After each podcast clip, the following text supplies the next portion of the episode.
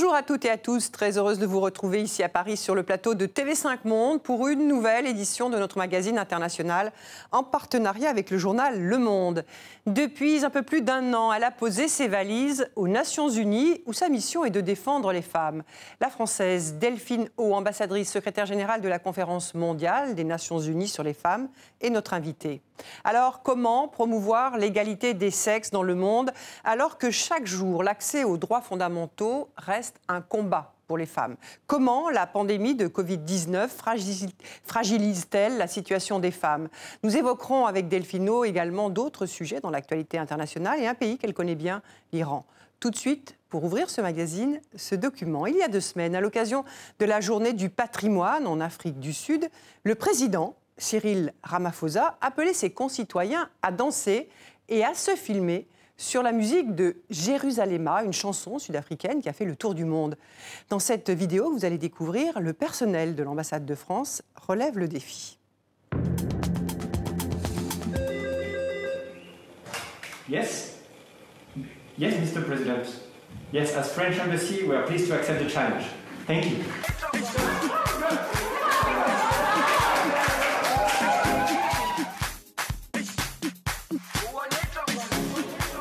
Jerusalema ikhaya lami ilondoloze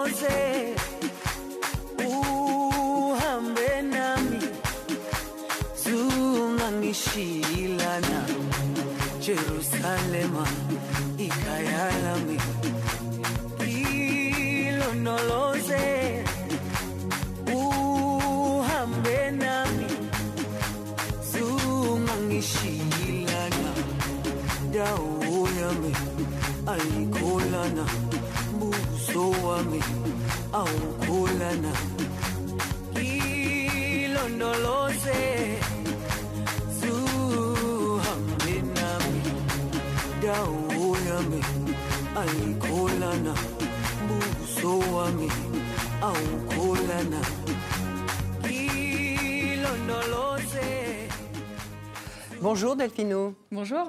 Merci d'avoir accepté euh, notre invitation, celle de TV5 Monde, de ce magazine international en partenariat avec le journal Le Monde. Harold Thibault, mon confrère du Monde, est à mes côtés pour conduire, ce- conduire cet entretien. Euh, vous avez retweeté cette euh, vidéo euh, de l'ambassade de France en Afrique du Sud. C'est donc euh, ces jeunes en mouvement, actifs sur les réseaux sociaux. Euh, C'est la nouvelle communication du Quai d'Orsay, euh, montrer qu'une diplomatie jeune et en mouvement? Alors c'est avec grand plaisir que je la re-regarde effectivement et je voudrais saluer ici mon collègue euh, l'ambassadeur de France en Afrique du Sud Aurélien Le Chevalier qui je suis sûre est à l'initiative de cette vidéo. Alors on ne voit pas des telles vidéos de tous les postes de toutes les ambassades euh, de France à l'étranger mais effectivement euh, je pense qu'il y a beaucoup plus de liberté, de légèreté de ton aussi dans les communications des différents postes à l'étranger. Nous essayons aussi, nous qui sommes à Paris, de le faire pour montrer que la diplomatie n'est peut-être pas à l'image que le grand public se fait aujourd'hui et je pense que j'en suis aussi un peu euh, l'incarnation. Alors justement, vous parlez de l'image de cette institution, une institu- vénérable institution, souvent vue euh, comme euh, une institution un peu poussiéreuse, avec beaucoup de protocoles.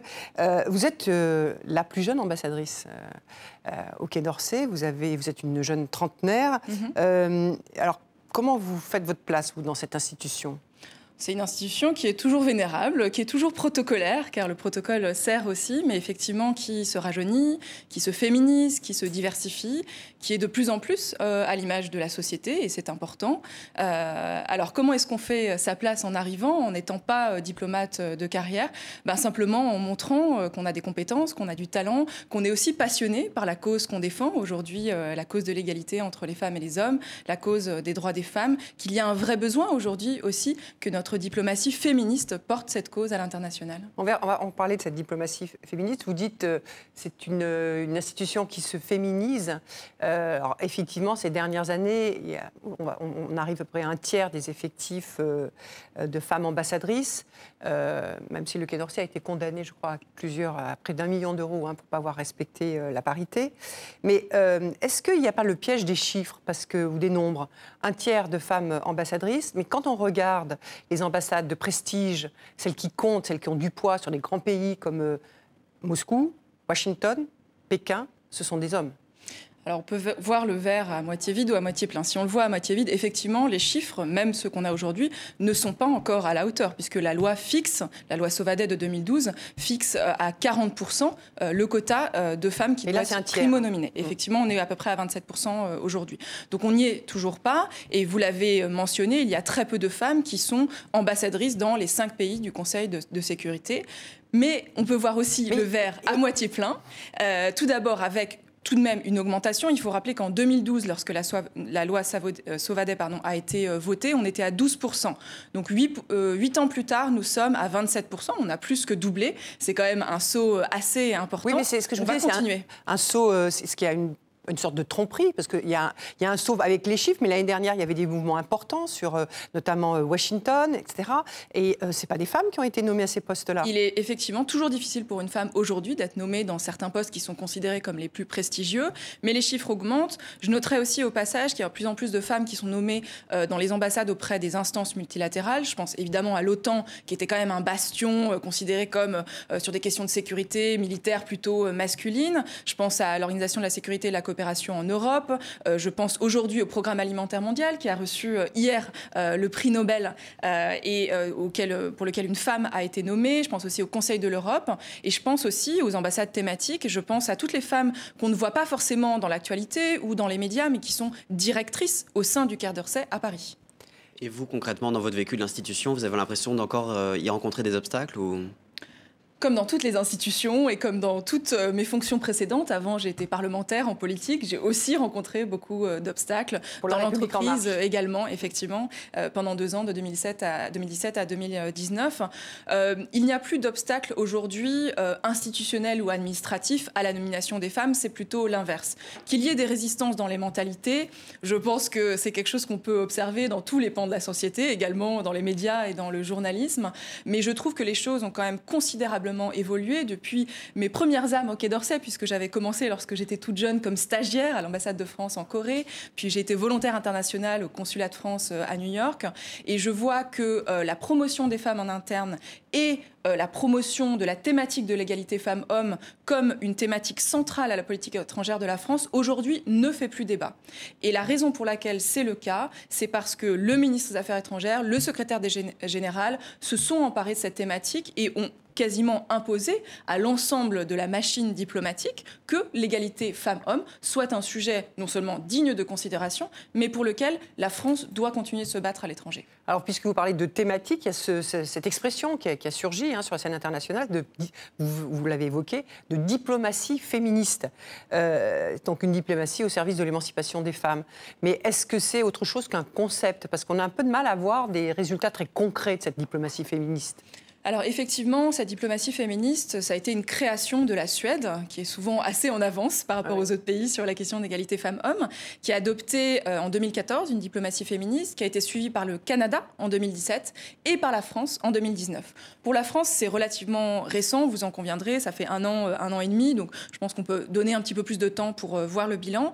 Moi, j'en vois un certain nombre de conséquences immédiates en interne et en externe. Tout simplement, ma nomination en tant qu'ambassadrice chargée des droits des femmes. Il n'y avait pas avant d'ambassadrice chargée des droits des femmes. C'est important de montrer que la France est présente sur la scène multilatérale, qu'elle se dote d'un poste d'ambassadrice en charge des droits des femmes. Évidemment, l'organisation du Forum Génération Égalité, nous, nous allons revenir euh, là-dessus, euh, j'en suis certaine. Le fait aussi qu'aujourd'hui, toutes les ambassades françaises dans le monde sont obligées d'avoir une feuille de route, un plan d'action pour l'égalité femmes-hommes. C'est-à-dire qu'elles doivent contacter les autorités locales, les challenger, euh, leur aller les dialoguer avec elles sur cette thématique-là. Et puis, il y a évidemment tout le travail de plaidoyer de substance, de fond, que nous faisons sur les droits et santé sexuelle et reproductive, sur la lutte contre les violences, sur l'accès à l'éducation, l'accès à la santé, etc. Vous parlez de cette feuille de route euh, dans les pays euh, où la France est représentée, mais euh, comment, on parle-t-on de, diplomatie dans des pays où les droits fondamentaux de la femme ne sont pas respectés? Il y a un pays que vous connaissez bien, hein, c'est l'Iran.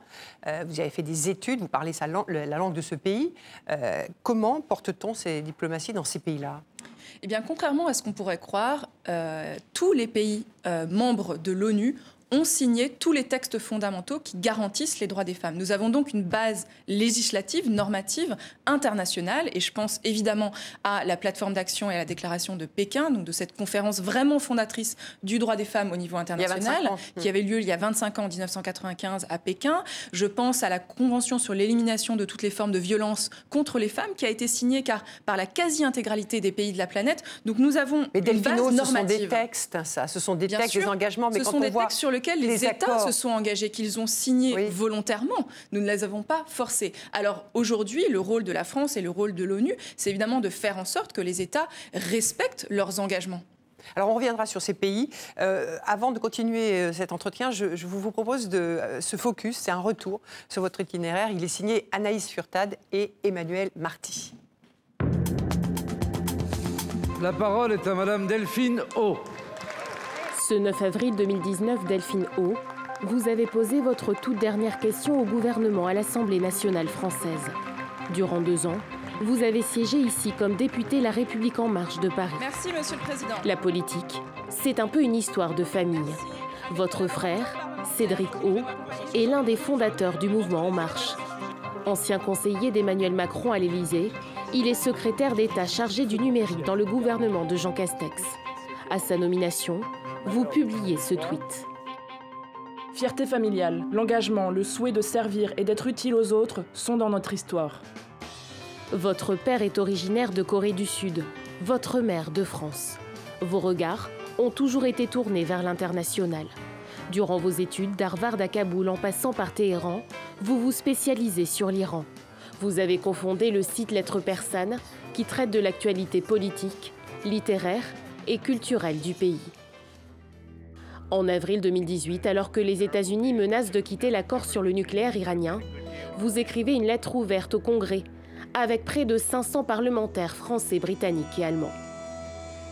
Désormais ambassadrice, secrétaire générale du Forum international Génération Égalité, vous souhaitez poursuivre avec l'ONU le combat pour que les hommes et les femmes soient égaux en droit. Dans certains pays du monde, plus de 90% des petites filles sont encore excisées. Nombre d'entre elles sont encore forcées à des mariages à des âges bien euh, en dessous de l'âge de la majorité euh, et dans des couples qu'elles n'ont pas euh, choisis. 25 ans après l'adoption du programme d'action en faveur de l'égalité à Pékin, comment permettre à toutes les femmes de disposer de leur corps? Comment parvenir à la parité?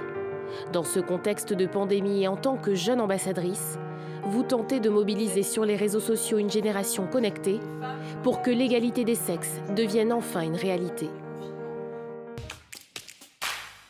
Delphino, ce, ce, forum Génération Égalité organisé par les Nations Unies et dont vous avez la charge, il aurait dû se dérouler au Mexique et en France euh, euh, cette, année. Il a été reporté euh, en juin 2021 en raison de, de la pandémie. J'imagine que le, forum qui se tiendra en juin 2021 sera très différent de celui qui aurait dû avoir lieu cette année. Comment faire de la lutte pour l'égalité des genres une priorité alors que l'urgence est désormais ailleurs, notamment avec la pandémie, avec des enjeux sanitaires et économiques qui ont pris le dessous? Malheureusement, l'urgence n'est pas ailleurs. Lorsqu'on regarde les chiffres de l'impact de la pandémie sur les femmes, on voit que malheureusement, comme dans les conflits, les femmes sont disproportionnellement impactées par la pandémie. Je vous donne quelques chiffres. Comme exemple, 11 millions de petites filles risquent de ne jamais retourner à l'école. 7 millions de grossesses non désirées supplémentaires dans le monde qui peuvent donner lieu à des accouchements clandestins qui peuvent mettre en, euh, péril euh, la vie de la femme. On estime que plus de 47 millions de femmes supplémentaires vont tomber sous le seuil de pauvreté dans le monde. Donc ce sont des chiffres absolument effrayants. Vous avez vu aussi le chiffre sur l'augmentation des violences. On en a beaucoup parlé en France, mais c'est vrai pendant le, confinement. Et pendant le confinement, effectivement, on estime qu'il y a une augmentation de 30% des cas de signalement de violences euh, domestiques euh, ou euh, dans l'espace public contre les femmes. Donc la pandémie, elle ne doit absolument pas faire oublier la priorité donnée au combat pour l'égalité. Au contraire, elle rend cette, ce combat et cette lutte encore plus pertinente et encore plus actuelle. Oui. Pourquoi les femmes sont, sont plus euh, victimes économiquement euh, de ce virus hein? Parce qu'elles sont structurellement touchées par les inégalités. On peut parler aussi des inégalités économiques. On a découvert pendant cette euh, crise que 70% des personnels soignants sont des personnels féminins. Vous avez vu les infirmières, les aides-soignantes, euh, dans les EHPAD, etc. Vous avez vu les caissières qui étaient en premier rang euh, de la crise. Et pourtant, ce sont les hommes qui décidaient autour des tables de décision et dans le milieu politique, dans le milieu médical, dans le milieu sanitaire, dans le milieu international. Nous avons vu majoritairement des hommes. Donc les femmes ont été invisibilisées et en plus elles sont dans des métiers qui sont sous-payés, parfois carrément qui sont payés au noir dans le secteur informel dans d'autres pays. Les femmes ont aussi beaucoup plus euh, subi euh, le confinement, c'est-à-dire la double injonction d'avoir une vie professionnelle que vous avez ramenée à la maison et une vie privée où vous devez vous occuper des enfants. La charge domestique des femmes a accru de façon exponentielle alors que la charge domestique des hommes a cru très légèrement. Alors, on sait effectivement que les femmes sont plus impactées par cette épidémie, parce que, comme vous venez de le rappeler, elles sont plus présentes dans l'économie informelle, parce qu'elles ont des situations de plus grande précarité dans le monde du travail. Mais est-ce que dans les plans d'aide, justement, qui ont été élaborés, ici en France ou ailleurs, est-ce que cette donne est suffisamment prise en compte?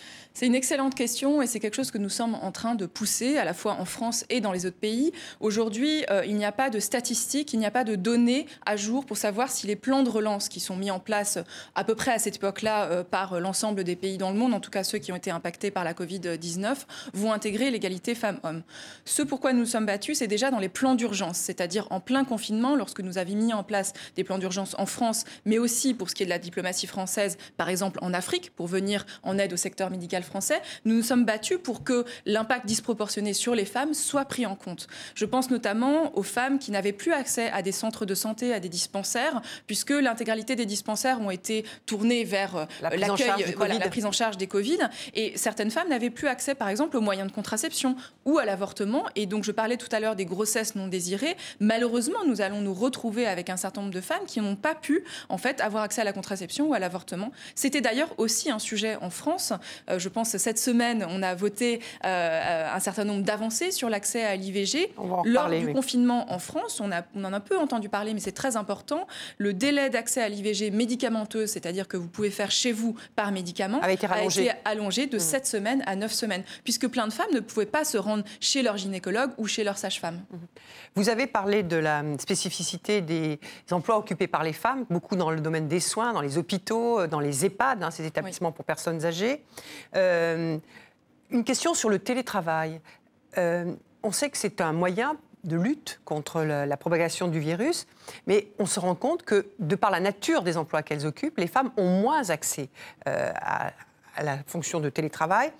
J'ai ces pourcentages aux environs. Aux, aux États-Unis, 54% des femmes euh, qui travaillent dans les secteurs sociaux ne peuvent pas télétravailler. C'est 67% au Brésil. Euh, il y a une égalité de, genre dans la possibilité de pratiquer le télétravail? Évidemment, il y a déjà une inégalité aussi économique, puisque ce, en général, les cadres dirigeants qui sont plus en capacité de faire du télétravail. Lorsque vous faites un travail de terrain où votre présence est indispensable, lorsque vous êtes aussi euh, agent technique d'entretien, vous ne pouvez pas faire du télétravail. Et ce sont majoritairement des femmes qui sont agents techniques d'entretien, qui nettoient les bureaux, qui nettoient les espaces publics, euh, etc. De plus, lorsque les femmes ont accès au télétravail, on a vu que ça a été une double injonction et une double peine, puisqu'elles devaient aussi s'occuper des enfants, Alors euh, faire les pour repas. spécifiquement? Pardon? Qu'est-ce qu'on fait pour elles spécifiquement, puisqu'elles n'ont pas accès au télétravail, puisque vous disiez il faut prendre en compte, euh, alors on peut effectivement parler de l'Afrique et des, des centres de soins, etc., euh, qui pour euh, leur permettre d'avoir accès à la contraception, mais ici en France, qu'est-ce Ça qu'on n'est fait? pas spécifiquement pris en compte dans les plans de relance. euh. Alors, il y a une certaine partie du plan Ségur de la santé qui va principalement impacter ces métiers-là, qui étaient donc euh, pas rémunérés à la hauteur de la fonction et de l'impact qu'ils ont sur la société, et qui euh, naturellement, euh, on va dire spontanément, vont impacter majoritairement des femmes. Donc, vous parliez effectivement de ces métiers d'aide-soignante dans les EHPAD, d'infirmières, etc., qu'on va revaloriser et même symboliquement à qui on va donner en fait tout, tout le mérite qu'ils ont aujourd'hui. Après, sur le télétravail, c'est aussi la responsabilité des entreprises, des employeurs, de faire en sorte que le télétravail ne euh, dépasse pas trop euh, sur euh, les heures voilà, de vie privée. C'est aussi au couple, c'est vraiment un changement de mentalité aussi de la part des maris, des hommes qui travaillent aussi à la maison, de faire en sorte que ce ne soient pas les femmes qui s'occupent uniquement des enfants. Mais ça, c'est beaucoup d'injonctions. Mais est-ce que dans la réalité, comment on peut accompagner ce, ces changements de comportement On peut euh, faire beaucoup de choses. Il y a un certain nombre de pays qui ont mis en place, euh, je crois que c'était l'Espagne, me semble-t-il, euh, des campagnes euh, aussi de communication euh, dans les métros, dans les espaces publics, en, en s'adressant spécifiquement aux hommes et en leur disant faites attention. Il y en a eu aussi en Amérique latine où le poids de la charge domestique des femmes était extrêmement lourd. Faites attention. Il faut que, il faut vraiment savoir équilibrer les tâches domestiques. Il y a une partie qui est de la responsabilité de l'État et puis il y a une partie qui est de la responsabilité individuelle euh, de chacun euh, aussi. La responsabilité de l'État, euh, c'est aussi allonger le congé paternité, ce que nous avons fait en France également très récemment, pour que les pères puissent s'occuper de leurs enfants et pour que les femmes soient moins discriminées à leur sortie de congé maternité. Puisque vous êtes en charge de ce forum égalité pour les Nations Unies, je vous propose d'écouter ces quelques phrases du secrétaire général des Nations Unies, Antonio Guterres, à propos de la situation des femmes en cette période de pandémie de Covid-19. Elles ont été prononcées en avril dernier avec la publication d'un rapport des Nations Unies sur l'égalité des genres et le droit des femmes. On l'écoute. Il faudra des années pour rattraper les progrès perdus. Les adolescentes qui ne vont plus à l'école pourraient ne jamais y retourner. J'exhorte les gouvernements à placer les femmes et les filles au cœur de leur stratégie contre la Covid-19. Ce forum, euh, qui sera organisé l'an prochain, devait marquer l'accélération des actions en faveur de, de l'égalité femmes-hommes. Et il en soulignait l'urgence. Est-ce que le Covid-19 a brisé cette dynamique? Absolument pas, il l'a rendu encore plus nécessaire, comme je disais toujours. Alors, nous avons été contraints de nous adapter au confinement et aux règles sanitaires, donc Mais nous pourquoi? Dites effectivement absolument pas. reporté. Pourquoi? Alors, ce- bah, ce que je peux vous dire, c'est que ce que je vois tous les jours sur les terrains et ce que j'entends tous les jours des organisations féministes, des gouvernements avec lesquels nous travaillons, des, interna- des organisations internationales, des entreprises aussi, parce que le secteur privé est impliqué, des organisations de jeunesse, des parlements, des syndicats, c'est qu'ils sont d'autant plus motivés à faire de ce Forum Génération Égalité un moment historique. La différence entre il y a 25 ans et aujourd'hui, quelle est-elle? Il y a 25 ans, nous n'avions pas de cadre normatif international. Ça peut paraître incroyable, mais il n'y avait pas de texte qui disait que les droits des femmes sont des droits humains. C'était la fameuse phrase de Hillary Clinton à l'époque à Pékin qui avait dit Women's rights are human rights. Ça avait été choqué incroyablement tout le monde, mais ça nous semble aujourd'hui euh, une évidence. Et donc, on avait fait une feuille de route pour les États qui s'engageaient et qui reconnaissaient sur le papier, au devant la communauté internationale, qu'ils devaient prendre telle et telle mesure et faire avancer l'égalité, qui reconnaissaient aussi qu'il y a des inégalités structurelles entre les femmes et les hommes. Ça, c'est important parce que tout le monde ne le reconnaît pas. 25 ans plus tard, le Forum Génération Égalité n'a pas l'intention de créer un nouveau texte, une nouvelle résolution. Vous l'avez dit, les discours, on les a eus, les textes, nous les avons aujourd'hui qui sont censés garantir les droits des femmes. Ce qui nous manque, c'est les moyens d'application et les moyens d'action. Donc le Forum Génération Égalité, c'est vraiment des moyens d'action et c'est avec ceux qui veulent aller de l'avant et ceux qui veulent faire. Donc nous avons réuni autour de la table aussi des nouveaux acteurs. Évidemment, nous avons les États, les organisations internationales, mais nous avons aussi les associations, toute la société civile, les entreprises, euh, les syndicats, les fondations philanthropiques qui, qui, il y a 25 ans, n'étaient pas présents à Pékin. Et c'est ça la grande différence. Et aujourd'hui, on ne peut pas avancer simplement en se parlant d'État à État et de gouvernement Donc vous à voulez vous appuyer, parce qu'on on sait que les femmes sont généralement les premières victimes des situations de crise. Euh, vous dites euh, ça ne va pas impacter euh, le, le travail de, cette, euh, de ce forum. Alors ça l'a impacté de facto, puisque Non, mais sur ne la- pouvons pas nous déplacer, etc. Mais, pas la fait- motivation. En et fait, vous ce sont les, les- les les- c'est la société civile qui va prendre le relais Les- des- nous, travaillons ensemble, c'est-à-dire que nous avons une gouvernance du forum qui est partagée entre les deux États qui sont co-organisateurs, la France et le Mexique, l'ONU évidemment, ONU Femmes, et la société civile. Donc nous avons des représentants de la société civile qui décident avec nous du programme du forum, des ambitions, des coalitions d'action que nous allons mettre en place sur six thématiques prioritaires et des feuilles de route qui vont être annoncées, des, annon- des engagements concrets qui vont être annoncés à Paris. Est-ce qu'aujourd'hui, euh, une des principales barrières à l'avancée des droits des femmes de par le monde, c'est pas un de nos grands alliés, les États-Unis, aux mains d'ultra-conservateurs qui font tout pour euh, restreindre euh, les droits à l'avortement? Alors, ce qui est vrai, c'est qu'il y a eu un retournement de situation. Paradoxalement, il y a 25 ans, et le président de la République l'a dit la semaine dernière lors d'un discours à l'ONU, nous avons pu signer cette déclaration de Pékin. 189 États ont signé une déclaration qui reconnaît qu'il y a des inégalités entre les femmes et les hommes et qui s'engage à faire tout pour dépasser ces inégalités.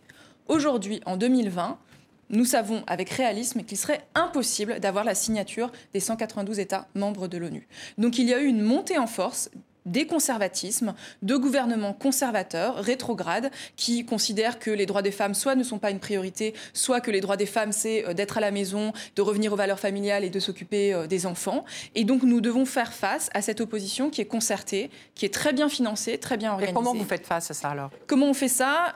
Deux moyens. Un, en organisant ce forum Génération Égalité, ça peut être symbolique de dire on fait un grand euh, sommet international, encore beaucoup de blabla, encore beaucoup de discours, sauf que ça fait 25 ans qu'il n'y a pas eu lieu. Et c'était un signe, quelque part, envoyé, c'était un lapsus révélateur. Pourquoi n'avons-nous pas, pas organisé de grandes conférences internationales sur les droits des femmes alors qu'on en fait tous les ans sur l'environnement? Ah, bah, c'est justement parce qu'il y a eu une montée en force des conservatismes, parce qu'on s'est dit ce serait compliqué de rassembler tout le monde aujourd'hui, les 190 États. Alors le Forum Génération Égalité, nous avons dit nous allons de l'avant avec les volontaires. Si vous n'êtes pas intéressé par les droits des femmes, nous n'allons pas vous forcer la main, mais nous allons de l'avant avec les bons élèves. Je pense évidemment à la Suède, le Canada, la France, le Royaume-Uni, qui sont des États très allants sur l'égalité, mais également d'autres pays, des pays du Sud. Je pense à euh, l'Argentine, le Chili, euh, le Burkina Faso, l'Afrique du Sud, dont on a parlé tout à l'heure, euh, l'Éthiopie, le Népal, qui sont aussi très intéressés pour faire avancer l'égalité femmes-hommes. Dans ce contexte, qu'est-ce qu'on peut attendre comme avancée concrète de ce forum? Alors c'est très simple. On a donné une feuille de route et un critère d'entrée, c'est notre ticket d'entrée pour le Forum Génération Égalité. Il y a six thématiques Chaque pays, chaque organisation internationale, chaque euh, ONG peut s'engager sur une des six thématiques, mais elle doit s'engager sur une feuille de route de 5 ans. Entre 2021 et 2026, il y aura des objectifs chiffrés avec un système de l'éducation, la santé, euh, la lutte contre les violences faites aux femmes, la place des femmes dans le réchauffement climatique, l'autonomisation économique, l'accès à l'avortement et à la contraception, donc les droits euh, sexuels et reproductifs. Et nous leur disons, vous ne pouvez pas venir à Paris à moins d'avoir une feuille de route concrète et vous engager sur 5 ans. Vous ne pouvez pas partir au milieu évidemment. Et dans cinq ans, ou plutôt tous les ans et d'ici cinq ans, on va faire une clause de revoyure et on va voir quels ont été euh, les progrès. On va devoir se spécialiser, se concentrer sur certaines priorités. C'est normal, mais on va aussi mettre des moyens financiers. Alors peut-être une question sur, sur, sur, la situation des femmes, euh, euh, on va dire de manière très très générale, mais sur un pays en particulier, c'est l'Afghanistan. Vous connaissez bien l'Afghanistan, c'est un pays où vous avez voyagé. et vécu. Et vécu. on sait que que les femmes, les, conditions de, vie des femmes, leurs droits ont été euh, euh, extrêmement malmenés sous le régime des talibans lorsqu'ils étaient au pouvoir. Elles avaient perdu bon nombre de leurs droits, comme celui d'aller simplement à l'école. Euh, il y a des négociations en ce moment qui durent depuis un moment entre les talibans et les autorités et le pouvoir en Afghanistan, sous l'égide d'ailleurs des États-Unis. Comment ne pas redouter le pire pour les femmes afghanes aujourd'hui, sachant que la paix risque d'être conclue avec les talibans qui n'ont pas changé hein, sur euh, leurs préceptes. Euh, donc une paix qui peut être conclue au prix de la confiscation des droits des femmes.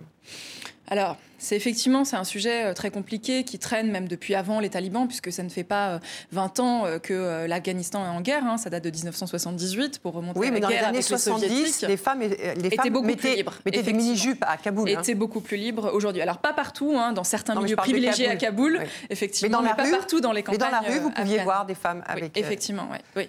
Euh, de mon temps en Afghanistan, qu'est-ce que je peux euh, vous dire? D'abord qu'il y a une énorme énergie, une énorme mobilisation des femmes afghanes. Il y a beaucoup de femmes afghanes qui sont elles-mêmes impliquées dans les processus de, processus de paix, qui ont créé des ONG, etc. C'est le sujet sur lequel j'avais travaillé lorsque j'y étais en, 2013. Euh, mais effectivement, on est toujours dans ce dilemme difficilement soluble où la population veut la paix, veut l'arrêt des conflits, veut l'arrêt des fusillades. Et lorsque j'y étais, il y avait des attentats tous les jours, quasiment, à Kaboul, toutes les semaines, et partout dans le pays. Donc, il y en a arrêter de souffrir, il y en a encore euh, beaucoup.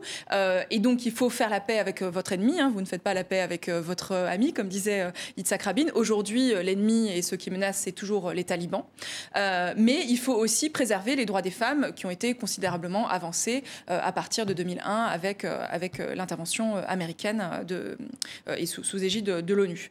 Donc, vous avez raison, il faut maintenir ces droits des femmes. On ne peut pas revenir sur la constitution actuelle de l'Afghanistan qui sauvegarde, qui préserve ce droit des femmes. Je rappelle que, euh, pour exemple, l'Afghanistan euh, a un quota de 30% de femmes parlementaires, ce qui n'existe pas en France. Hein. Et donc, il y a aujourd'hui, en fait, 30% de femmes qui sont parlementaires euh, en Afghanistan. Il y a aussi un sujet sur lequel j'avais travaillé, un quota de 50% des, des shura, qui sont en fait l'équivalent des conseils municipaux, si vous voulez, dans les villages. 50% des conseillers municipaux doivent être des conseillères municipales. Ça n'a pas toujours été respecté. il n'y a, a pas de doute sur le fait que les autorités en place en ce moment en Afghanistan ont permis une avancée euh, de la situation des femmes. En revanche, c'est pour parler de paix qui laisse une place au pouvoir euh, des talibans, euh, eux, euh, c'est pour parler, peuvent se faire aussi sur le dos des femmes. C'est de ça dont Et c'est est tout l'enjeu des négociations où vous allez Ouais. devoir euh, faire un compromis, mais pas aller au-delà d'une ligne rouge. Donc la, la communauté internationale doit continuer à faire pression à la fois sur euh, les talibans, surtout le gouvernement afghan.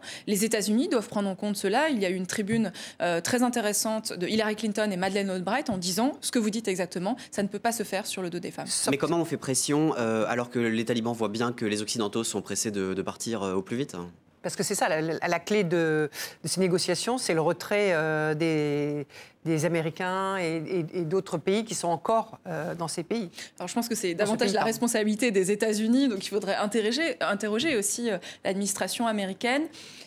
Si jamais il devait y avoir un retournement de situation euh, de l'administration américaine en novembre, ce qui est, on est au coin euh, de, la rue hein, sur les élections américaines, je pense qu'il y aurait euh, un changement substantiel dans l'attitude des États-Unis, puisque sous la précédente administration, lorsque Hillary Clinton était elle-même secrétaire d'État, elle a vraiment fait en sorte que les droits des femmes soient pris en compte dans la politique étrangère américaine. Je ne peux pas m'engager sur l'actuelle administration américaine, mais je ne suis pas sûre que euh, les négociations soient conclues euh, avant euh, mi-novembre. Vous parliez tout à l'heure de la- de la- de l'avortement, euh, l'accès à, à l'IVG. En France, donc, euh, cette semaine, l'Assemblée nationale examinait le projet de loi euh, pour allonger ce, ce droit légal. Euh, c'est passé effectivement dans cette proposition de loi, ça a été voté de 12 à 14 semaines. Les députés ont décidé à la majorité, en première lecture, de voter cette mesure. Le gouvernement été réservé, lui, sur cette mesure. et ce projet été porté par des députés dissidents de La République En Marche. hein, le dé- Enfin, C'était transpartisan. Il y avait aussi euh, des députés de oui, mais, l'opposition mais celui qui a vraiment porté au, tout dé- enfin, au départ ce projet, c'est l'EDS, hein, le groupe Écologie, Démocratie, Solidarité. Euh, les députés En Marche ont fait le choix de voter cette, euh, cette proposition. Je voudrais qu'on écoute Aurore Berger, euh, qui s'est exprimée sur sa question à l'Assemblée. Nous sommes dans cet hémicycle un certain nombre de femmes à avoir eu recours à l'avortement. Et nous n'attendons ni compassion, ni commisération, ni en fait rien. Nous attendons que les femmes puissent vivre leur accès à l'avortement comme elles l'entendent, comme elles le souhaitent et sans entrave. Nous avons vécu des délais qui étaient trop longs. Nous avons vécu des médecins qui nous ont obligés à écouter des battements de cœur. Nous l'avons vécu et nous ne voulons pas que les femmes dans notre pays continuent à le vivre. Alors la réponse n'est peut-être pas idéale ou suffisante, mais ce matin, nous apportons une réponse à ces femmes.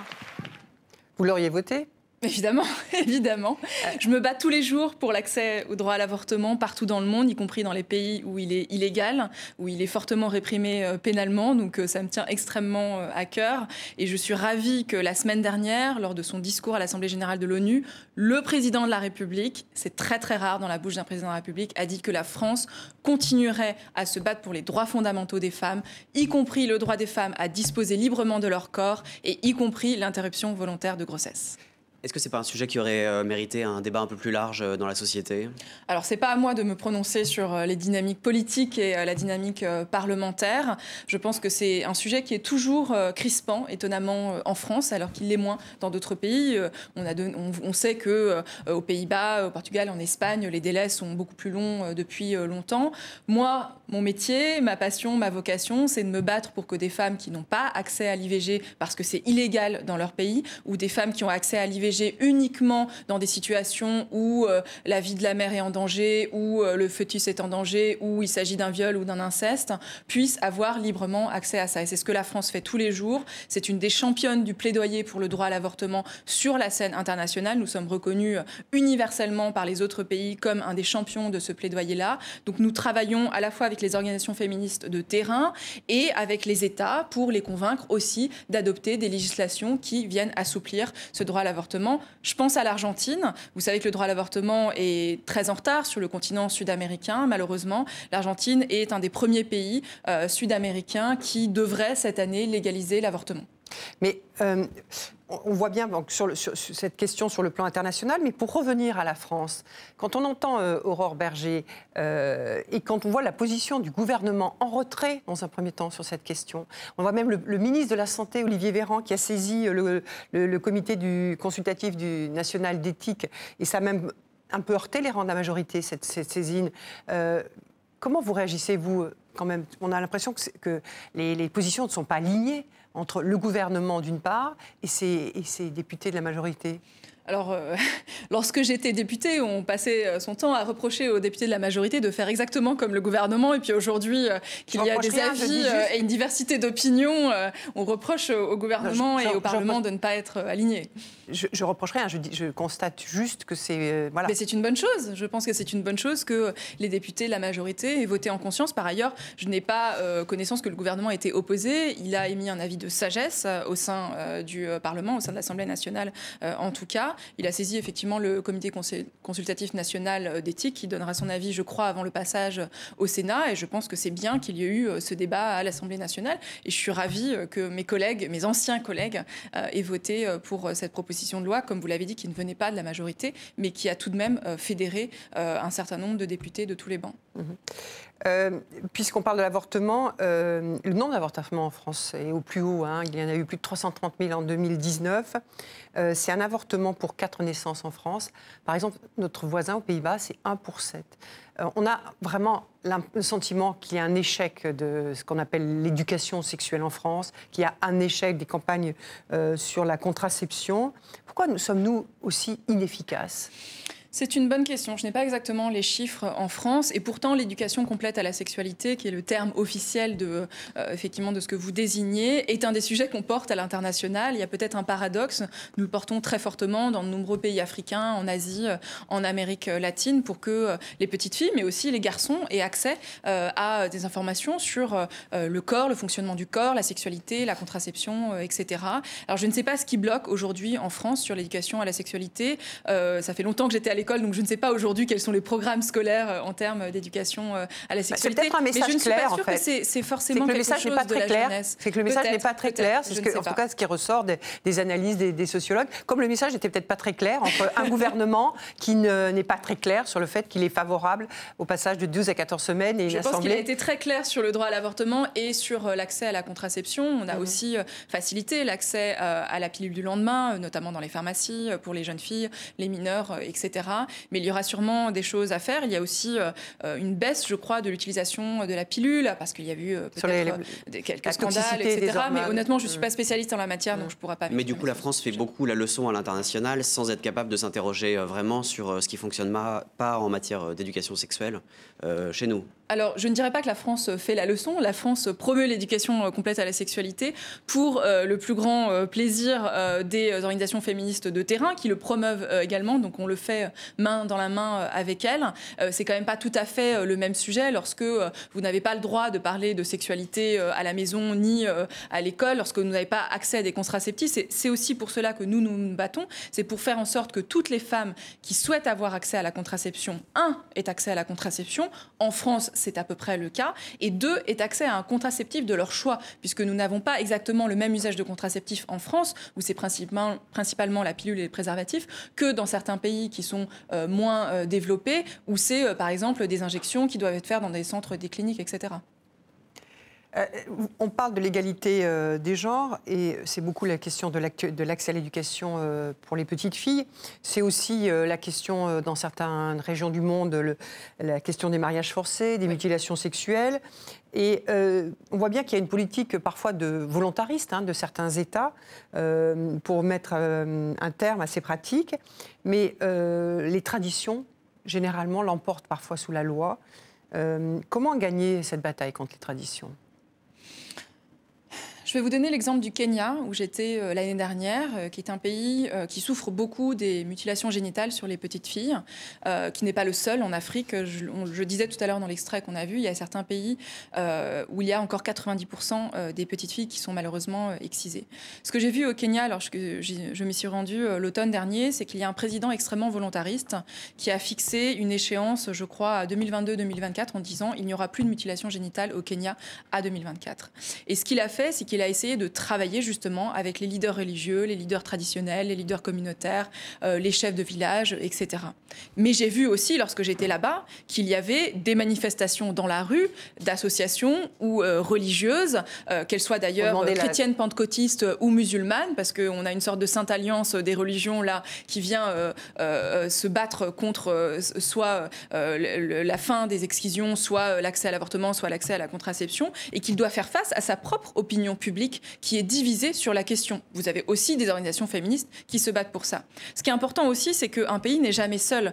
Euh, ce que j'ai appris là-bas, c'est que euh, le président kényan travaillait avec le président ougandais ou d'autres présidents des pays limitrophes, parce que souvent les exciseuses, qui sont des femmes, en fait traversent les frontières et vont de village en village pour euh, opérer ces opérations absolument atroces. Donc il faut travailler avec la communauté internationale, il faut donner les moyens de l'éducation, il faut travailler avec les exciseuses. Il y a des programmes qui tra- qui marchent très très bien en Afrique où les exciseuses ont arrêté de le faire parce qu'elles ont été convaincues euh, et les médecins arrêtent de le faire eux aussi. Il faut avoir à la fois des financements et une éducation, mais effectivement il faut aller dans les villages, il faut aller dans les communautés.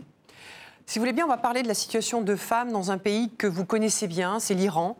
Vous avez vécu, étudié dans ce pays, vous en parlez la langue. Oui. Euh, la chercheuse franco-iranienne Fariba euh, Abdelka, c'est comme ça on dit à la française, cette anthropologue est, détenue euh, depuis juin 2019 en Iran. Elle a été euh, placée sous contrôle euh, d'un bracelet électronique euh, cette dernière semaine. Elle a été condamnée le 16 mai dernier à 5 ans de prison pour notamment propagande contre le système politique de la République islamique. Alors, c'est vrai que le président français, euh, Emmanuel Macron, son ministre des Affaires étrangères, euh, Jean-Yves Le Drian, ont parlé d'arrestation arbitraire, ont demandé euh, sa libération. Comment, déjà, dans un premier temps, interprétez-vous l'évolution de la situation de, Fariba Abdelka Et est-ce que l'Iran souffle le chaud et le froid? Alors, Fariba Abdelka, que, je, que j'ai pu euh, croiser euh, lors de mes précédentes, euh, ma précédente vie, mon précédent parcours, il n'y a pas de doute, c'est une chercheuse de renom, c'est une universitaire extrêmement respectée, qui a fait un travail très très intéressant justement sur la place des femmes dans la société iranienne, dans la société afghane aussi. J'ai pu lire ses ouvrages et elle n'est évidemment pas une espionne. Elle ne s'est pas livrée à des agissements contre la sécurité nationale. Elle faisait un travail de recherche et ce qui est normal dans le cadre de, de ses fonctions. Maintenant, ce n'est pas la première fois, effectivement, qu'il y a euh, un certain nombre de personnalités qui sont euh, iraniennes, mais qui ont une autre nationalité, Des binationaux. française, des binationaux, euh, qui sont sous le coup d'un jugement en Iran et qui sont emprisonnés. Moi, je me réjouis qu'elle ait pu rentrer chez elle, enfin avec bracelet électronique, donc ce n'est pas une libération complète, mais au moins elle n'est pas en prison. Je suis sûre que l'ambassade de France à Téhéran continue la pression et les négociations avec euh, les autorités euh, iraniennes. Je dois aussi signaler, parce que j'en suis très contente euh, cette semaine et j'ai communiqué dessus, qu'une militante des droits humains qui se bat pour l'abolition de la peine de mort en Iran, Narges Mohammadi, a été libérée après avoir fait à peu près un peu plus de la moitié de sa peine, ce qui est usuel en Iran. Et donc, il y a quelques signaux faibles qui sont positifs, mais il y a aussi des signaux faibles, malheureusement, qui continuent d'être négatifs. Que fait la France dans ce cadre-là, via le biais de son ambassade Téhéran, de sa diplomatie Vous l'avez dit, le président s'est exprimé. Euh, il en parle régulièrement lorsqu'il a le président iranien au téléphone. Le ministre s'est exprimé plusieurs fois, la porte-parole également.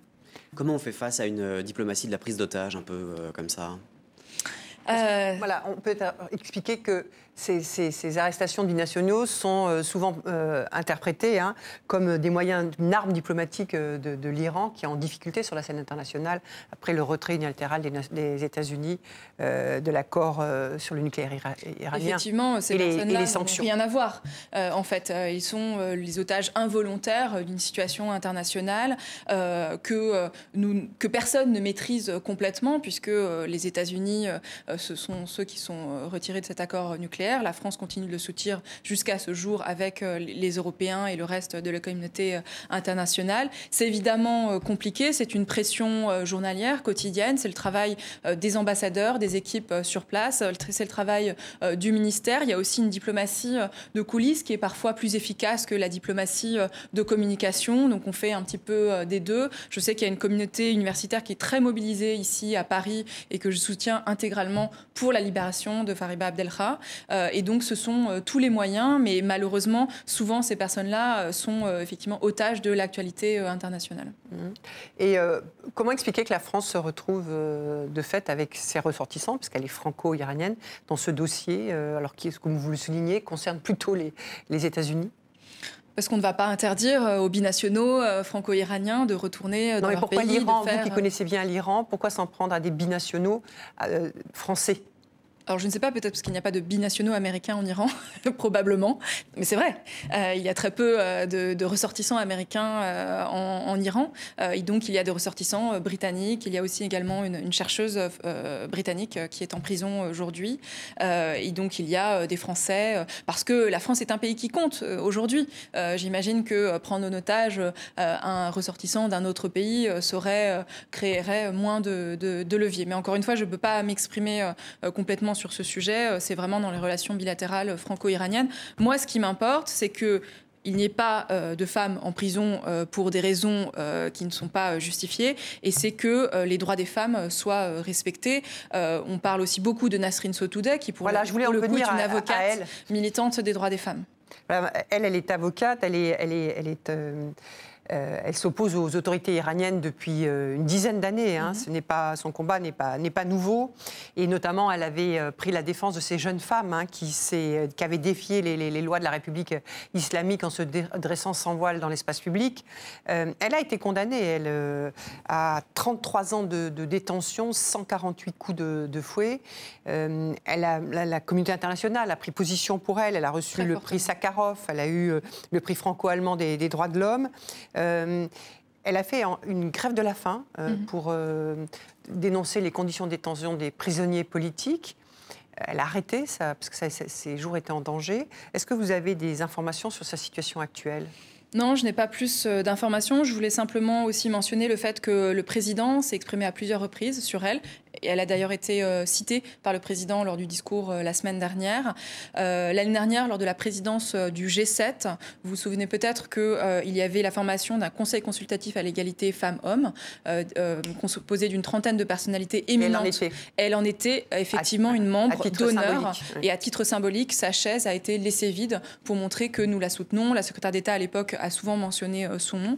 Donc nous, nous, utilisons tous les canaux diplomatiques pour la soutenir. À chaque euh, relation bilatérale, contact bilatéral, nous parlons euh, de Nasrin Sotoudeh. Malheureusement, alors elle n'est pas euh, binationale franco-iranienne et nous la soutenons parce que bien sûr, euh, c'est une avocate, c'est une défenseur des droits des femmes. Elle défend la liberté de chacune et de chacun de se vêtir euh, comme l'entend et elle n'a fait qu'exercer son métier d'avocate. On a l'impression d'un pays qui se, qui se referme euh, quand même. Non, je ne pense pas qu'il se referme. Il faut distinguer aussi euh, une action gouvernementale et la société iranienne. J'ai vécu en Iran. La société iranienne est extrêmement moderne. Euh, elle est extrêmement connectée. Elle est extrêmement libérale sur plein d'aspects. Euh, ce n'est malheureusement pas les images que nous pouvons recevoir aujourd'hui. euh, mais c'est un pays qui est extrêmement accueillant, extrêmement chaleureux, doté d'une grande histoire, extrêmement riche et avec beaucoup de nuances, beaucoup plus de complexité qu'on ne peut en voir de l'extérieur. Malheureusement, c'est les côtés négatifs qui en ressortent euh, de cela, mais il y a aussi un foisonnement, une ébullition dans euh, le discours politique, dans les débats euh, avec les jeunes, les moins jeunes, etc. Il y a un niveau d'éducation très élevé par rapport au reste de la région. et donc moi, j'ai vraiment confiance dans la société iranienne. Comment expliquez-vous que ce soit des femmes qui soient sur l'avant de la scène des activistes aujourd'hui en Iran? Alors il y a aussi euh, des hommes euh, dont on connaît moins. Il y a par exemple euh, certains opposants qui sont militants pour l'environnement qui ont été également emprisonnés.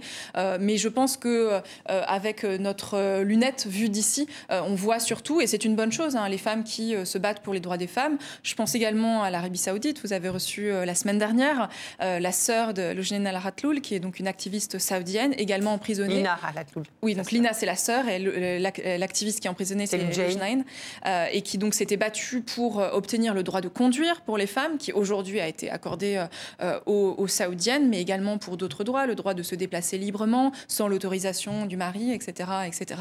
Donc la France est aussi et toujours, et le président l'a rappelé la semaine dernière, est aux côtés de celles qui se, euh, euh, battent pour euh, les droits des femmes, qui sont parfois en prison, c'est les cas emblématiques, mais qui sont parfois aussi, je pense à l'Amérique latine, menacées par exemple par des gangs, par des milices armées, etc., parce qu'elles défendent les droits des femmes. je voudrais qu'on regarde maintenant cette, cette, petite bande-annonce de Yalda, La nuit du pardon. Vous parliez il y a quelques instants de la société iranienne. C'est ce film iranien est à l'affiche cette semaine. Il nous plonge dans les coulisses d'une émission de télé-réalité qui a réellement existé hein, euh, euh, en Iran, au cours de laquelle on voit une condamnée à mort euh, tenter d'obtenir en direct le pardon de la famille de la victime pour éviter ainsi la, pendaison. Et c'est donc une fiction qui est basée sur une, émission euh, qui a vraiment existé et qui était très populaire en Iran. En Iran, on regarde un extrait.